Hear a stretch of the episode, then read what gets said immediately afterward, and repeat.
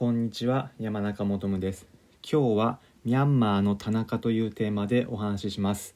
田中と聞くと皆さんはどんなことをイメージするでしょうか？もちろん日本だと田中さんと名字をイメージする方が多いと思います。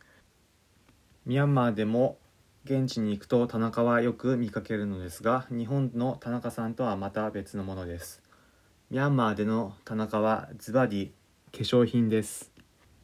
現地に行かれたことがある方やミャンマーの写真を見たことがある方はイメージがつくかもしれませんが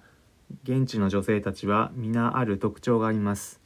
それはミャンマーの人々は皆頬に白い円形のペースト状のものを塗っていることです。それが田中と呼ばれるものです。この田中は化粧品やまた日焼け止めと紅葉もあるとして現地の人々たちに親しまれています。私も実際にミャンマーに行った際一番最初現地の人々が皆頬に白いペーストを塗っていたのでこれは何だろうと思いました。よくよく調べてみると現地の人が化粧品または日焼け止め等の紅葉の目的で使っているものだということが分かりました。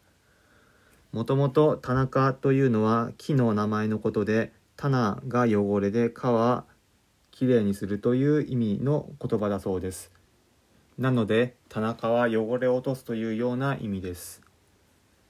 その汚れを落とすという意味を持つ木田中をペースト状にして現地の女性たちは皆頬に塗っています。私もミャンマーに行った時初めは驚きましたが現地の女性たちは皆田中を塗っていました。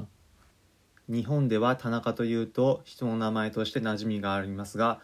ミャンマーでも田中はまた全く別のものとして現地の人々に親しまれていました。皆さんも海外に行った時に日本との意外な接点今回はたまたま名前が同じというものでしたが意外な接点を見つけてみると面白いかと思います。